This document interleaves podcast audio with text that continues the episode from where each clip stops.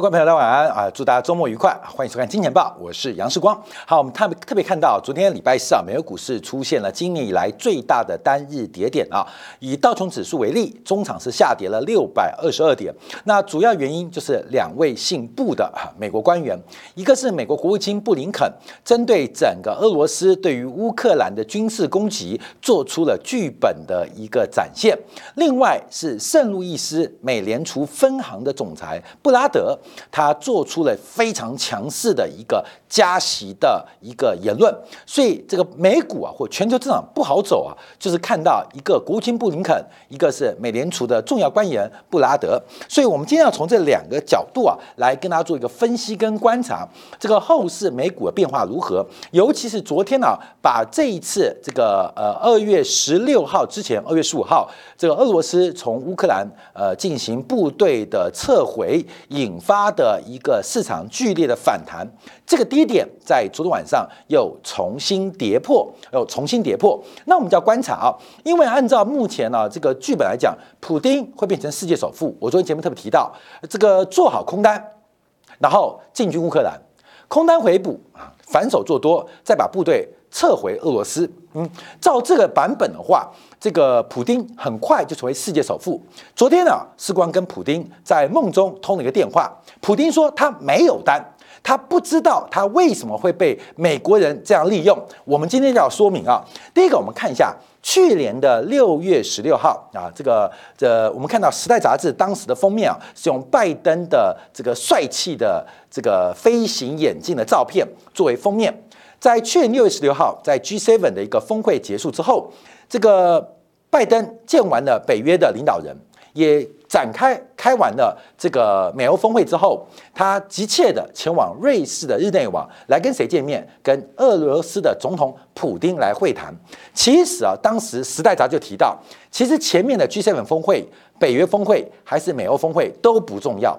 拜登出访欧洲，在当时唯一的重要活动就是跟普京来进行见面，所以这个当时封面啊，观众看啊，穿了呃戴了一个帅气的呃飞行眼镜，可是这眼镜当中。眼睛当中，眼睛当中看到的都是普丁啊，都是普丁。所以这个拜登跟普丁的一个政治的一个盘算，跟外交的折冲，还有军事的冲突，到底会怎么发展？在二月十六号啊，说好了，这个普丁要来侵犯我啊，我的盟邦，我的弟弟啊，我的弟弟，结果没来。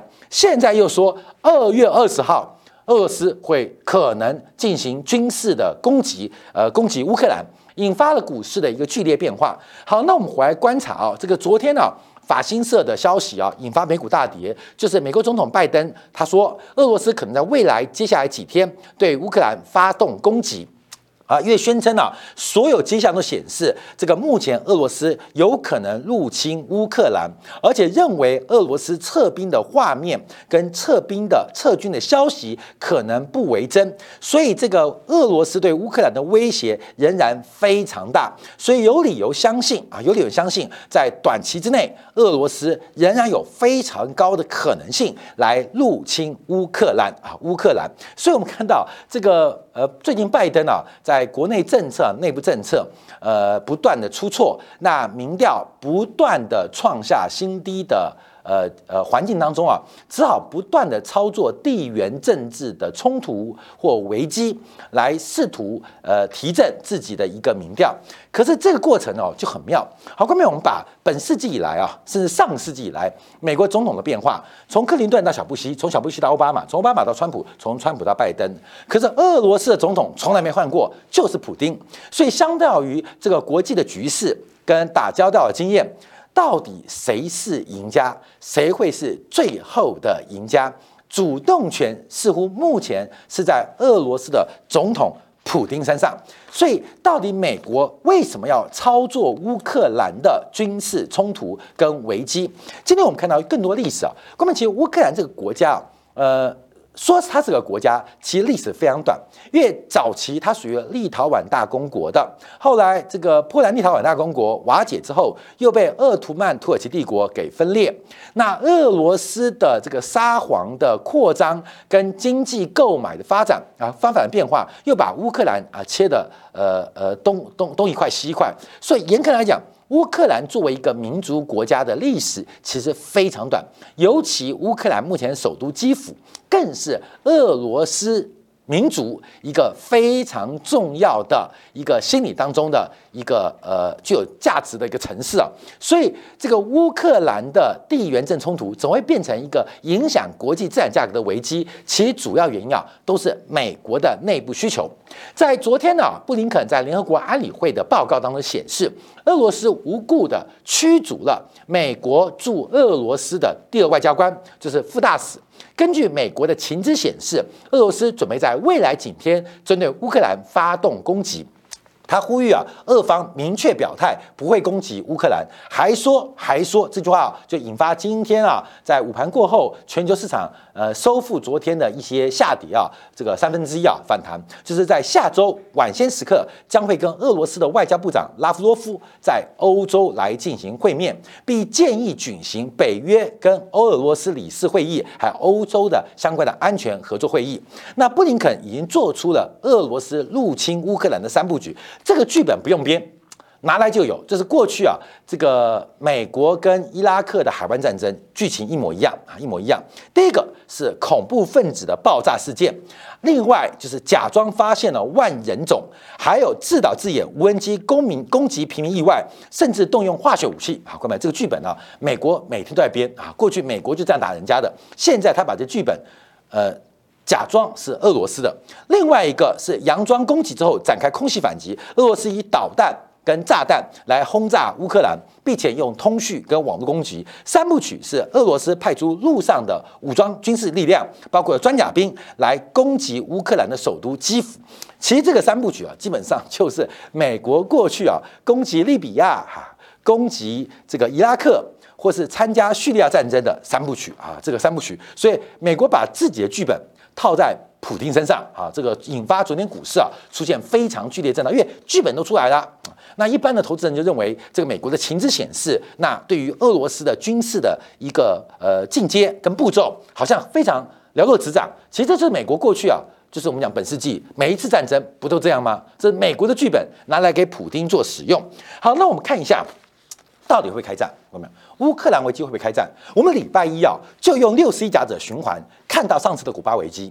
这个危机冲到最后，美国是用让步的，美国是让步的，因为美国事实上对于苏联、对于俄罗斯民族，基本上是仍然仍然是非常非常保守跟小心的。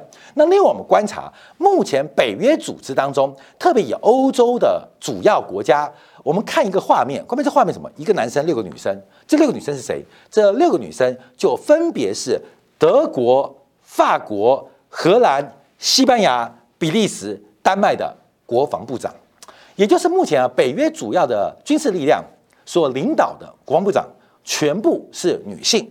当然，我们不能说女性不会打仗，可感觉啊。北约组织目前是一个很温柔的组成分，是一个很温柔的组成，所以这个俄罗斯的国防部长肖伊古难道要跟这个两子军啊，北约六国的国防部长来进行对抗吗？各位，这是我们看最新的观察，北约由西欧六国主要军事力量基本上全部是女性来担任军事的领袖地位，那会发生战争吗？我觉得北约啊，跟说强悍。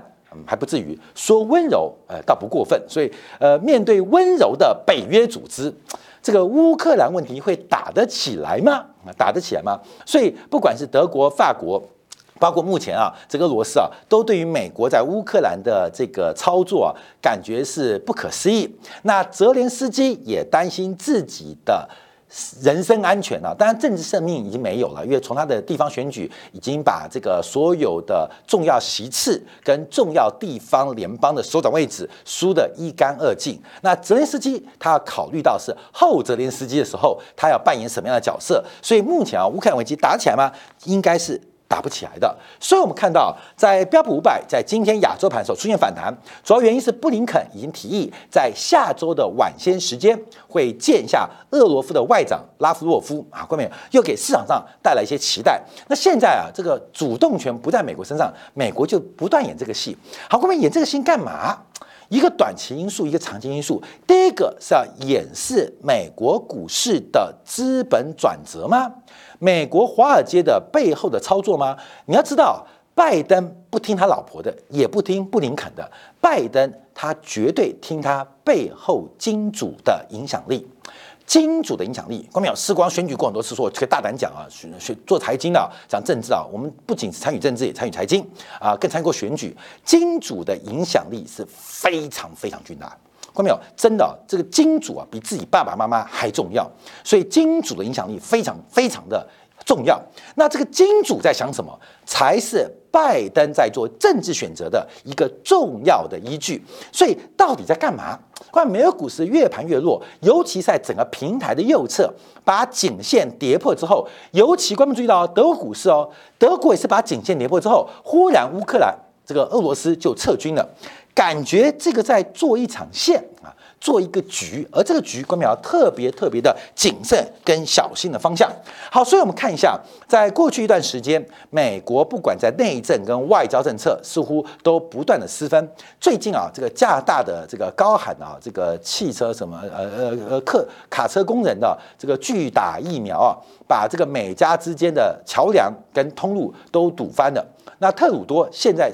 遭遇到极大的政治压力，为什么？美国的 NGO 在募款来支持这些罢工的工人，给他们钱，试图来推翻。特鲁多的政权啊，这个美国现在开始跟自己的盟邦搞内讧。那另外一方面，就是我们提到的，美国对于目前经济的情况严重的预判错误，包括我们提到，在去年第一季的时候，从鲍威尔开始，对于未来会出现的通胀，也就是现在的物价失控，是完全没看到。不仅鲍威尔，包括了耶伦。耶伦也认为物价上涨不会失去控制，一直到上一个季度，到了去年十一月、十二月份，美联储才出现了一百八十度的大转弯，认为要需要缩表，需要做加息。当然，其中的关键就在于鲍威尔的连任跟美联储的权力结构的呃呃这个交班啊跟换届，所以事实上美国错过了最好的缩表时机。美国错过了最好的加息机会。我们在过去节目一直提到，这个错误将会有巨大的成本，因为美国啊，按照各种的经济指标，包括了就业数据，其实美国应该在去年的第二季就开始进行一个 Q E 的退场，甚至在去年的下半年就早就应该做加息的动作。可是美国错过那个机会，形成了美国经济。目前开始收缩，不管是等一下我们提到的费城呃美联储所公布的最新制造业的采购经理人指数，所谓的经济领先指标，随着跟纽约美联储的采购今年指标，这些领先指标都开始下滑，美国的景气周期正在下滑，这时候开始进行收缩，对于美国经济今年度的大乱。跟衰退是势不可免的。那所有的原因都是因为去年的泡沫太大，使得整个物价失去控制。所以昨天我们花了一点时间来解读美联储一月份的会议摘要。很明显的，这是第一次啊，过去几个季度、几年来，美联储官员首次提到了资产价格可能泡沫化。破灭后的影响，那现在要为去年整年度买单，郭朋友，你能够买单吗？去年的第二季，美国股市、台北股市在什么位置？在什么位置？假如现在要回到去年第二季位置，这个指数的跌幅都会超过两成哦。假如超额的泡沫出现巨大的拉回，会跌到什么位置？这是不可想象的。所以，关淼还是要特别做一个观察跟留意。所以我们这边就要马上提到了，讲到两个步嘛，啊，很难走啊，这个不好走。一个是国务卿布林肯，一个就是圣路易斯分行的总裁布拉德。这布拉德最近可能大家常常听到，为什么布拉德那么重要？他既不是美联储的理事，他也不过是十二家分行的其中一家分行总裁。可他的讲话越来越受到市场上的关注。在昨天最新的谈话，他认为要把美联储的非方瑞啊，美联储的联邦货币基金利率拉到百分之二。才有可能遏制失控的通胀，所以他认为啊，这个美联储需要在三月份进行更大幅度的加码。啊，更大幅度的升息，包括了在三月份升息一个百分点的这个呃空间，另外四月份。就要开始进行缩表动作，所以布拉德讲话是极为鹰派、极为紧缩的方法。那布拉德的想法跟做法到底影响性为何？好，各位，我们来看布拉德为什么布拉德那么重要？美国七个美联储的理事，还有十二家分行的总裁，这十九位。有投票权跟轮流投票权的官员，为什么市场上都观察布拉德？因为布拉德上一次的讲话，使得美国国债价格的波动性创下了石油危机以来最高啊，创下了近四十年啊，近四十年以来最高的一个波动性。所以布拉德的讲话已经严重影响市场上。投资的一个情绪，好，这是过去的经验。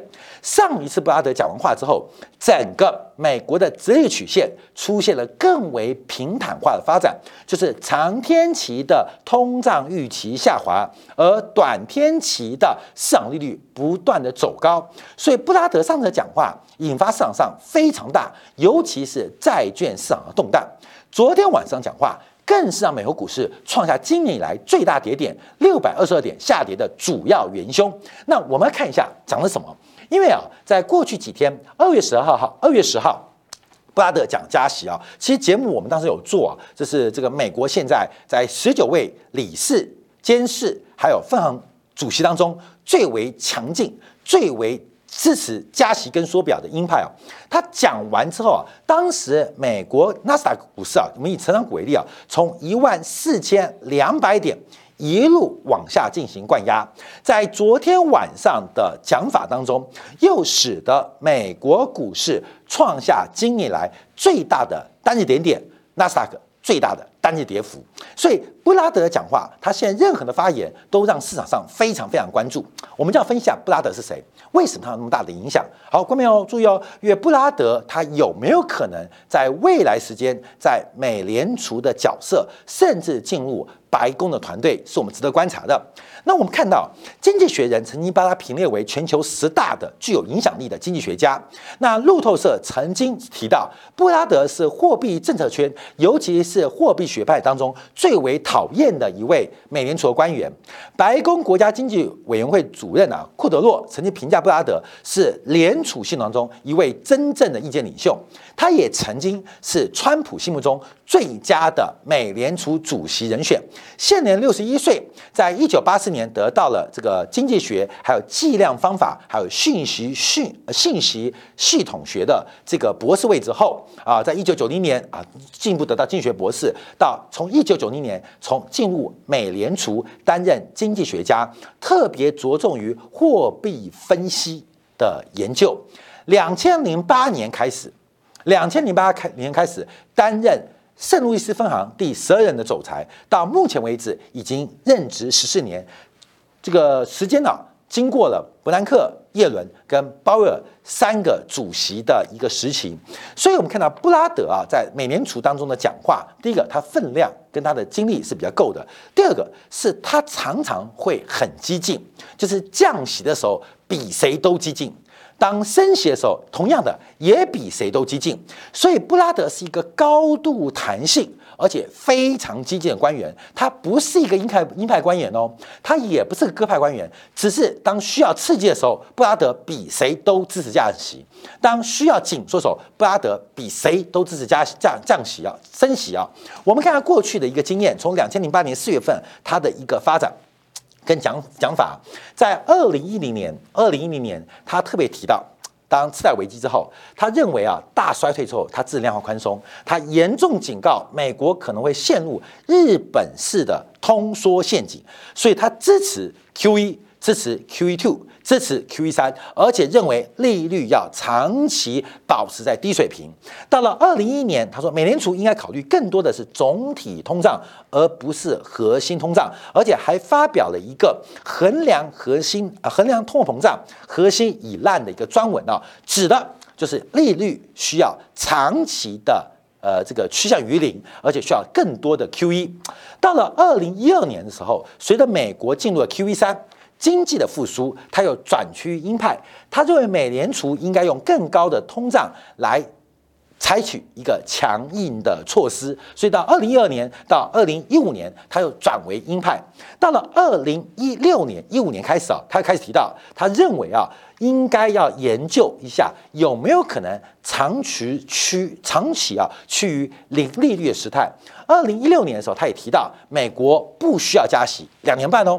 从二零一六年到二零一九年，他一直是反对加息的，反对加息。关于我们从布拉德的一个节奏做观察，他不是超级歌王就变成超级英王。可更重要的就是我们之前在节目提到，我们从二零一八年开始提到中美的贸易摩擦。主要是来自于去杠杆的不和谐跟不协调。你看到布拉德的讲话，他虽然有理论跟学术在背后支持，其实他所有的方案都跟中国的杠杆跟去杠杆是高度的协作。也就是中国加杠杆的时候，布拉德会变成一个鹰派支持。美国减杠杆，当中国减杠杆的时候，布拉德会变成一个超级鸽派，认为美国应该加杠杆。这是布拉德的观察。光明你要知道，美联储的官员除了学术背景之外，其实都是非常懂政治，甚至懂国际政治。不仅懂国际政治，还懂国际金融、贸易政治。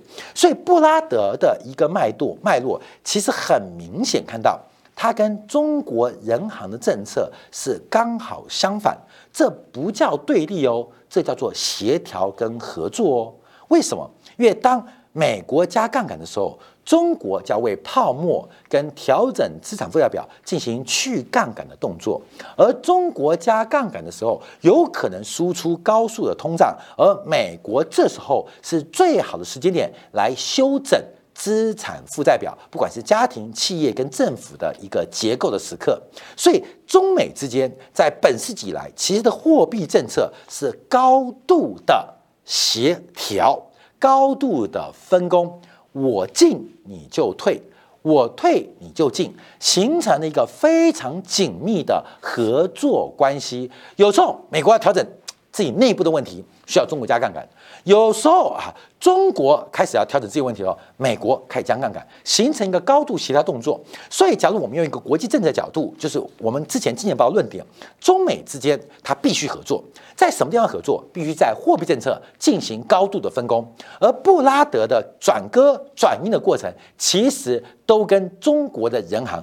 高度的分工，所以最近啊，我们看到这一段时间，人行开始进行宽松做动作，而布拉德却越来越阴，所以这个是布拉德是。中共同路人吗？当然不是，而是他深明大局，他知道美国的货币政策跟全球化的协作关系应该站在什么样的立场。好，这是我们做观察的。好，那我们再观察啊，因为不知不觉啊，我们在过去这一年度啊，做了相当多布拉德的节目。这是我们在节目当中的当时的一个呃电视墙的画面，我们揭露出来。从去年十月十二号，这个布拉德啊，是美联储主要官员第一个。谈到要进行 QE 缩减，开始做退场的，所以关于布拉德讲的是对的。假如去年美国开始讨论 QE 的退场，到了第三季讨论加息，美联储今天美国面对面对的通货膨胀就不会那么糟糕。好，到了去年我们看到同样时间点呢，到了呃大概应该是六月份的时间点了，当时他提到了应该要讨论加息了，讨论加息。四月份，去年四月份讨论退场。去年六月份讨论加息，所以其实布拉德的节奏基本上是非常非常精准，就是在顺周期的过程当中进行逆周期的政策，这才是美国避免恶性通胀跟资产价格泡沫化正确的作为。所以布拉德为什么最近讲话成为市场上最关心，因为只有他讲真话，只有他讲实话，只有他讲出最专业的话啊！各位跟我们今年报的论点一样啊！各位不是这么了不起，因为现市场上都看布拉德啊，没有办法，布拉德，因为布拉德现在大家去布拉德才是对的啊，布拉德才是对的。我们去年四月，去年第二季都提到，美国即将错过一个适合进行收缩的时间，美国没有机会加息了。关面我跟他报告。其实我们的节目一直讲说美国会加息，但我也大家预告过，今年美国下半年它不会加息，甚至还会降息，因为美国的经济萧条是挡不住的，是已经即将发生的，是非常难以避免的。所以加息大概就剩下三月份啊、四月份或六月份啊，下半年美国的情州选举，美国没有空间做加息。假如美国不做加息，最近我们看到美元指数的转弱非常特别。就是对于美国长期物价跟经济周期的控制，已经失去了权力，这就是最大危机。所以市场上为什么那么关注布拉德啊？各位，你去看今天媒体，就是布拉德讲话，布拉德怎么常讲话？上礼拜讲一次，这礼拜讲一次，每个礼拜讲一次，不是他每个礼拜讲一次，是美联储官员每一个礼拜都有很多研讨会，有很多的会议在分享。可市场上现在只相信布拉德讲的话。这是结论哦。那布拉德现在认为，美国再不紧急加息就来不及了。美国再不紧急加息就来不及了。这就是目前我们观察啊，美国最新的一个变化跟发展，值得大家特别来做留意。那布拉德在去年开始预警，那现在预警，那三月份美联储真的会升息一个百分点吗？美联储敢做这个动作吗？美联储四月份能够缩表吗？假如再不加息，再不缩表？美国的物价跟经济脱钩的发展会不会更趋严重？这已经是几乎没办法避免的一个景况。所以，我们特别观察啊，全球股市，特别是这几天科技股再度，美国纳斯达克又跌破低点哦，又回到了颈线之下，又回到颈之下。这基本上我们就是可以判定啊，这个长空的格局几乎已经要确认哦，不要被乌克兰的战。或乌克兰的核所干扰，而背后的变化影响更大。所以，我们休息一下，回来今天部分讨论。关妹，你知道吗？你打你的，我打我的。在今天有一个大类资产创下了近五年新高，人民币在今天下午创下新高，把前坡的高点给做出了突破。而这次突破是来自于离岸境外的人民币需求带同供给。也就是人民币海外的需求忽然变得非常非常的热络，而人民币的供给变得非常紧张。为什么在这个时候人民币会创下近五年来的新高？随之而来的是今天港股的大跌，还有美国的数据不佳。这中间没有什么关系。我们休息一下，回来帮你做进一步的观察跟解读。